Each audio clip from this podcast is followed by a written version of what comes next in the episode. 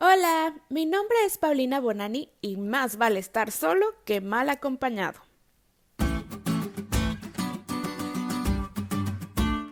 Hace muchos años, bueno, no tantos, no tantos, pero cuando estaba chiquita me gustaba mucho salir a andar en bicicleta con mis primos.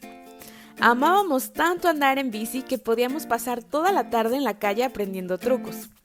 En una ocasión le quisimos enseñar a nuestras mamás un truco que habíamos inventado. Se trataba de andar sin manos y con la panza pegada casi al manubrio. Hasta resulta difícil imaginárselo, ¿verdad? Pues ya se podrán dar una idea de la cara que hicieron ellas cuando nos vieron hacerlo. Claro que nos regañaron y nos advirtieron que no volviéramos a hacerlo porque era peligroso. Pero como buenos y obedientes hijos que éramos, lo seguimos haciendo sin que nos vieran. Hasta que una vez yo me caí y me raspé horrible. Me quedaron doliendo huesos y músculos que ni me acordaba que tenía por días.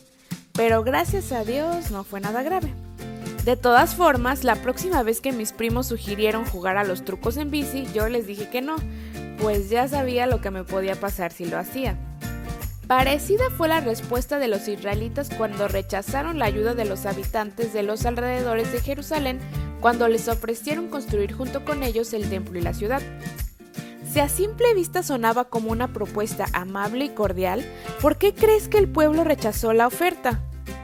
La respuesta está en Esdras 4, 1 al 5.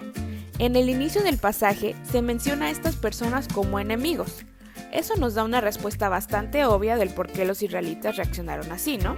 Pero hay una razón más explícita del por qué fueron llamados sus enemigos.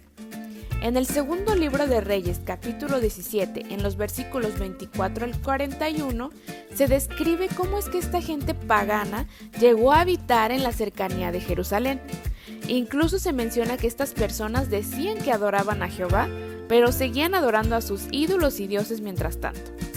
Así que realmente los israelitas aplicaron la del refrán que dijimos inicialmente. Más vale estar solo que mal acompañado porque ya sabían a lo que se metían con ellos.